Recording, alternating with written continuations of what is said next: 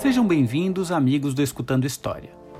Nesses tempos difíceis de pandemia da Covid-19, emergência de saúde pública e quarentena, o nosso podcast foi obrigado a suspender a produção de alguns episódios por algumas semanas.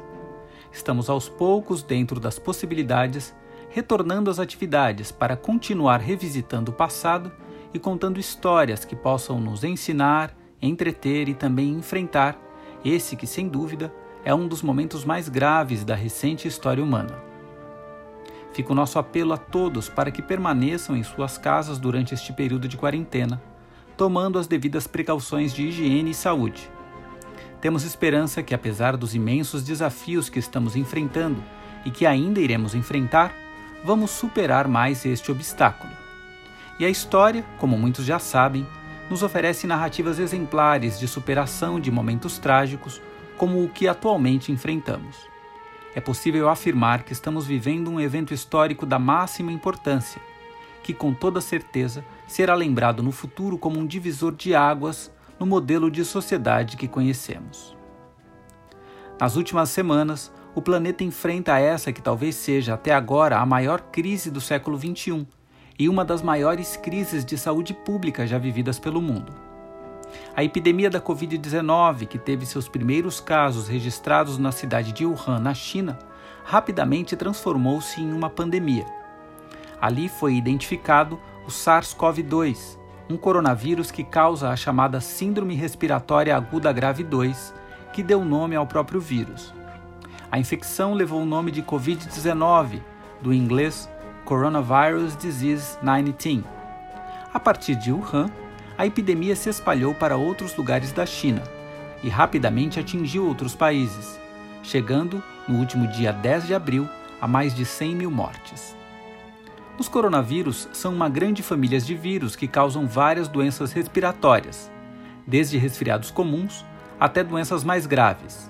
Entre outros surtos epidêmicos causados por coronavírus, estão a epidemia de SARS em 2002-2003 e a epidemia da Síndrome Respiratória do Oriente Médio, a MERS, em 2012. Em janeiro, quando uma boa parcela do mundo já ouvia notícias sobre o surto epidêmico na China, mas ainda desconhecia a gravidade e a rapidez de contágio do novo coronavírus, as autoridades fecharam a cidade de Wuhan.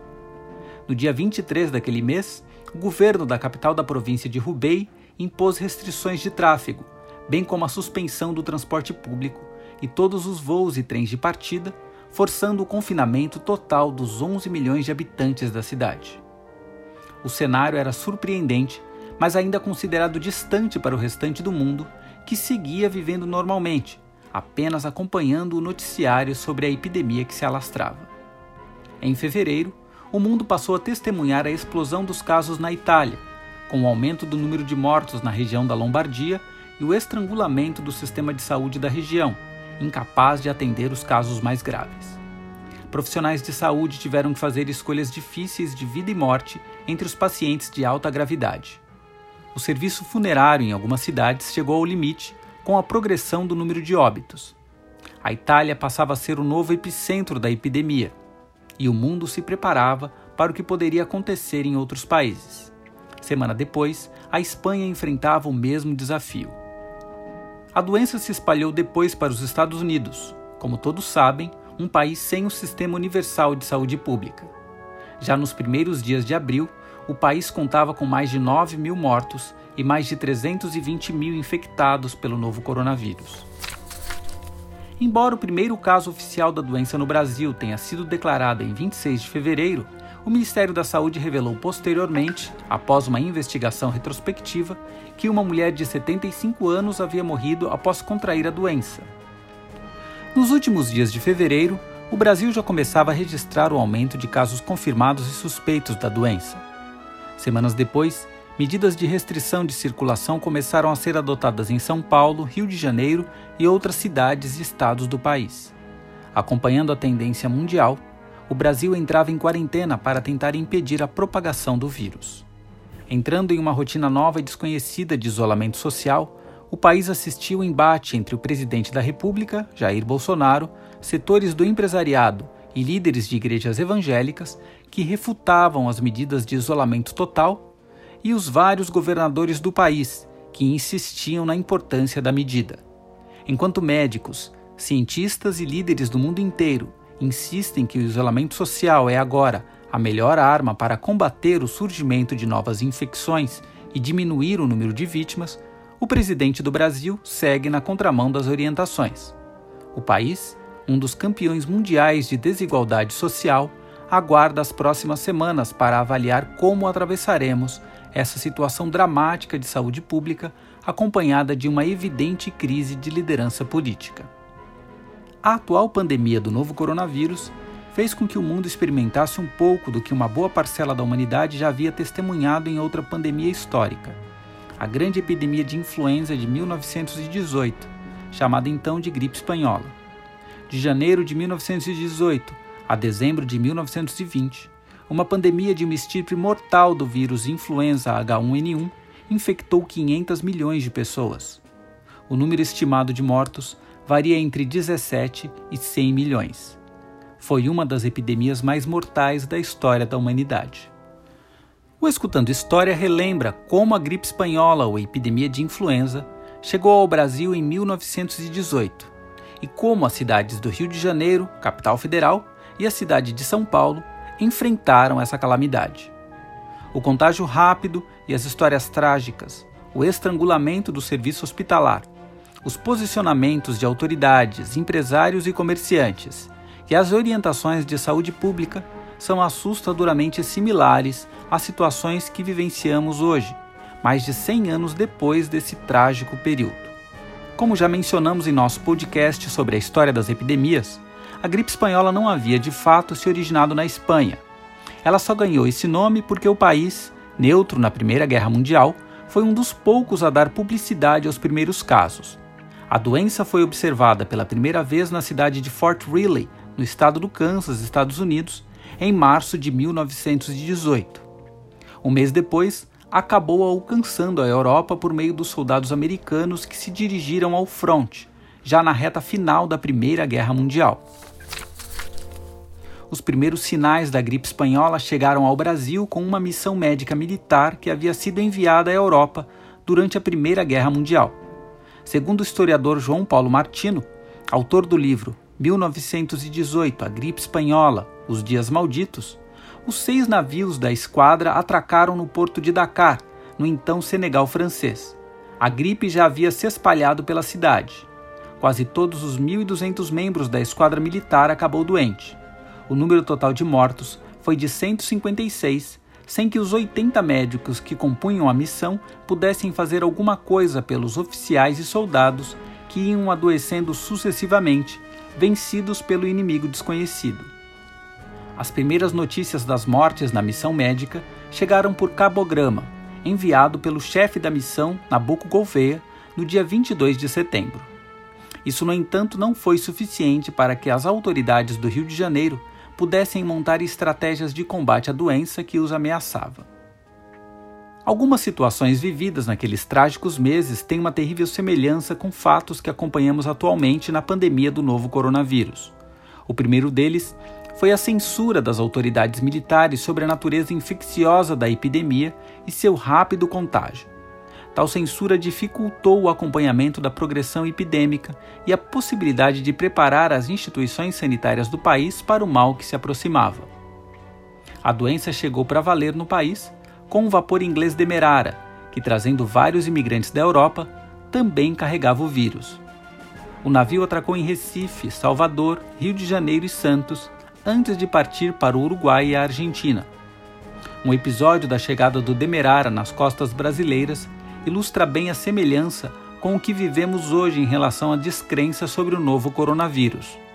O inspetor sanitário do Porto do Rio de Janeiro, Jaime Silvado, foi acusado de favorecer a entrada da epidemia de influenza, já que consentiu na atracação do navio, pois, sendo positivista, não acreditava em micóbrios, segundo o jornal A Noite, de 21 de outubro de 1918. Antes da chegada da epidemia ao país, teorias da conspiração relacionadas à Primeira Guerra Mundial só perdiam para o próprio vírus pela maneira com que se espalhavam. Assim como hoje algumas autoridades e figuras públicas compartilham postagens ofensivas contra a China, acusando o país de ter criado ou disseminado o vírus causador da Covid-19, em 1918 foram os alemães que levaram a culpa pela pandemia. Este trecho de um artigo da revista Careta, publicado em 5 de outubro de 1918, nos dá uma ideia de como uma parcela da imprensa e da população enxergava o surto epidêmico. Esta moléstia é uma criação dos alemães, que a espalham pelo mundo inteiro por intermédio de seus submarinos. Nossos oficiais, marinheiros e médicos de nossa esquadra, que partiram há um mês, passam pelos hospitais do fronte, apanhando no meio do caminho e sendo vitimados pela traiçoeira criação bacteriológica dos alemães, porque, em nossa opinião, a misteriosa moléstia foi fabricada na Alemanha, carregada de virulência pelos sabichões teutônicos, engarrafada e depois distribuída pelos submarinos, que se encarregam de espalhar as garrafas perto das costas dos países aliados de maneira que, levadas pelas ondas para as praias, as garrafas apanhadas por gente inocente espalhem o terrível morbus por todo o universo, desta maneira obrigando os neutros a permanecerem neutros. O Rio de Janeiro, então capital federal, foi uma das cidades mais afetadas pela epidemia. A cidade contava com uma população de cerca de 910 mil habitantes em setembro de 1918 a gripe espanhola matou cerca de 15 mil pessoas, deixando mais de 600 mil acamadas. A epidemia fez adoecer 66% dos cariocas. Esse número poderia ter sido muito maior. A falta de condições das instituições de saúde para socorrer a população doente foi apenas um dos muitos problemas que a epidemia revelou. A precariedade do sistema de saúde se revelava na burocracia e na total ausência de uma formação técnica dos enfermeiros. Ao enfrentarem uma doença desconhecida, a população, os médicos e os atendentes de saúde não sabiam como agir. É importante lembrar que as condições da habitação pública na cidade eram bastante ruins nas primeiras décadas do século XX, principalmente nos bairros periféricos e nos morros.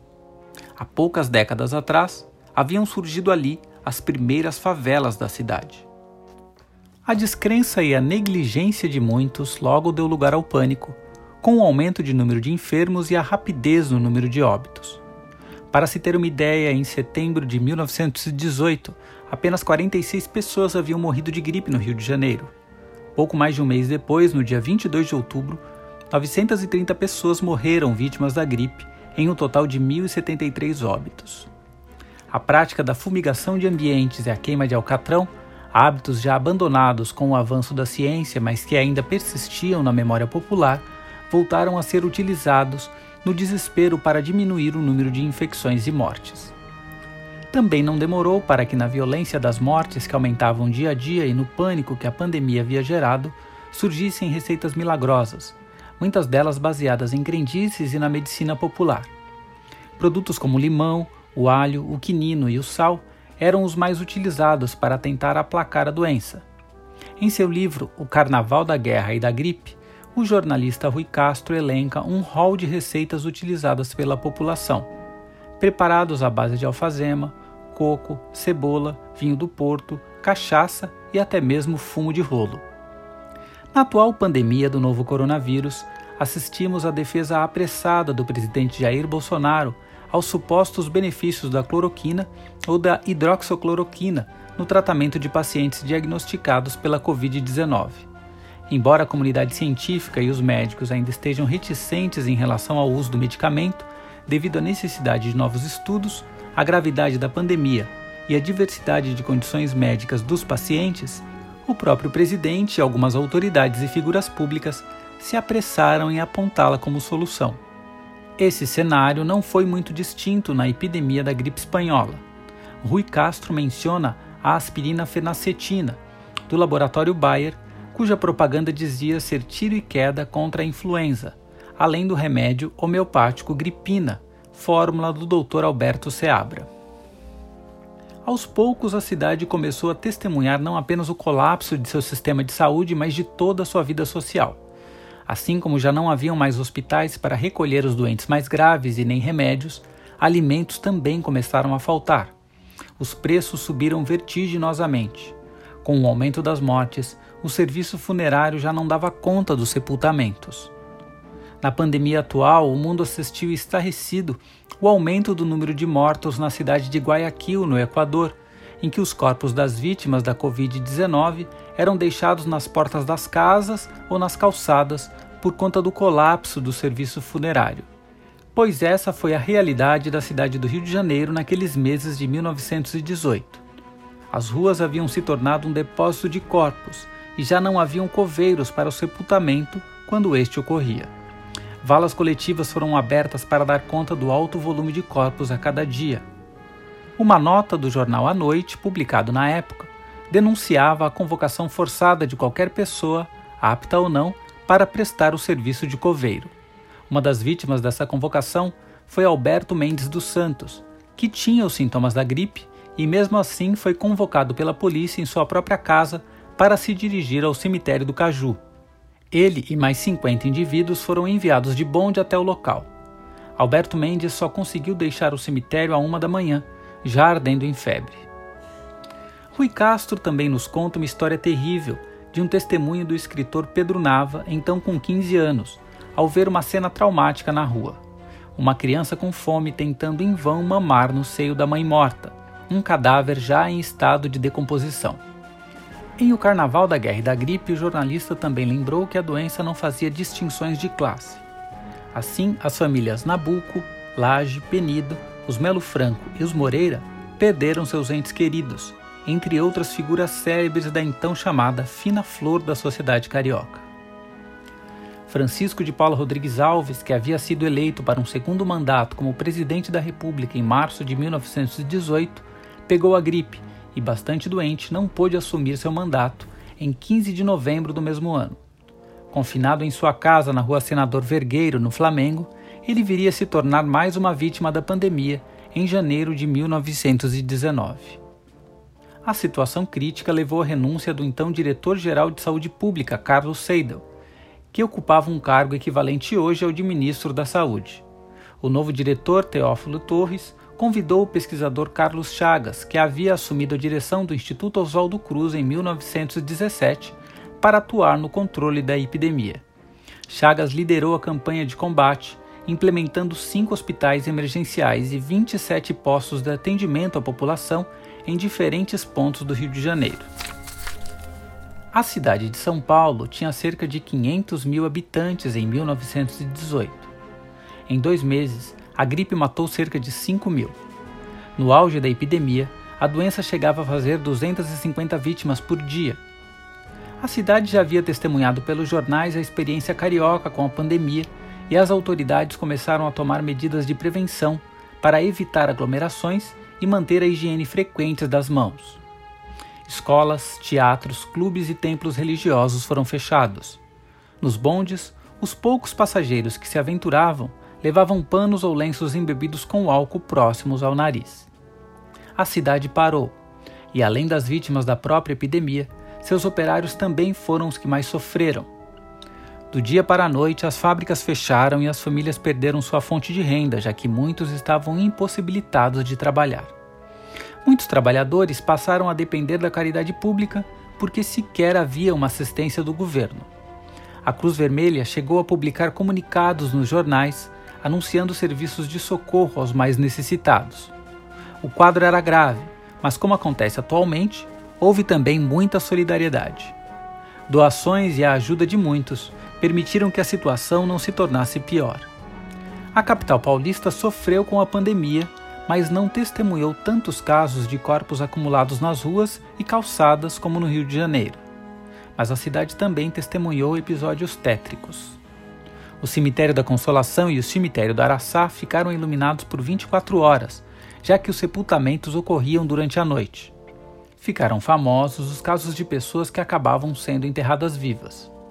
Devido ao grande número de doentes e ao estrangulamento do atendimento médico de urgência, algumas declarações de óbito certificavam o falecimento de pacientes que ainda estavam vivos, mas haviam perdido a consciência por conta da doença. O historiador João Paulo Martino cita o célebre caso do médico Dr. Emílio Ribas e seu filho Dr. Emílio Ribas Júnior, que declararam o sírio João Antônio Jorge, conhecido como João Turco, como morto. João Turco acabou recobrando a consciência no necrotério e os médicos tiveram que se defender na imprensa. Martino também faz menção ao caso do pedreiro João Bezana, que, embriagando-se após a morte da esposa, foi achado inconsciente na rua. Encontrado por um serviço de recolhimento de cadáveres, ele acabou sendo levado para o cemitério do Araçá, onde foi enviado em um caixão. Recobrou a consciência em meio a uma chuva torrencial, quando os sepultamentos haviam sido suspensos. Ao notar que estava prestes a ser enterrado, o pedreiro saiu correndo, pulou o muro do cemitério e retornou à sua casa. O uso de medicamentos controversos também ocorreu. O Dr. Paulo Perucci, por exemplo, receitava injeções de um composto de mercúrio que terminou matando muitos pacientes.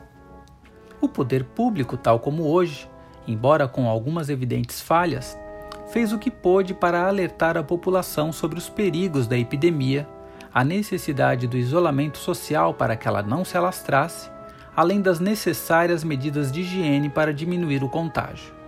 É importante destacar que as campanhas também atingiam um público restrito, já que uma imensa maioria de brasileiros em 1918 ainda era analfabeta.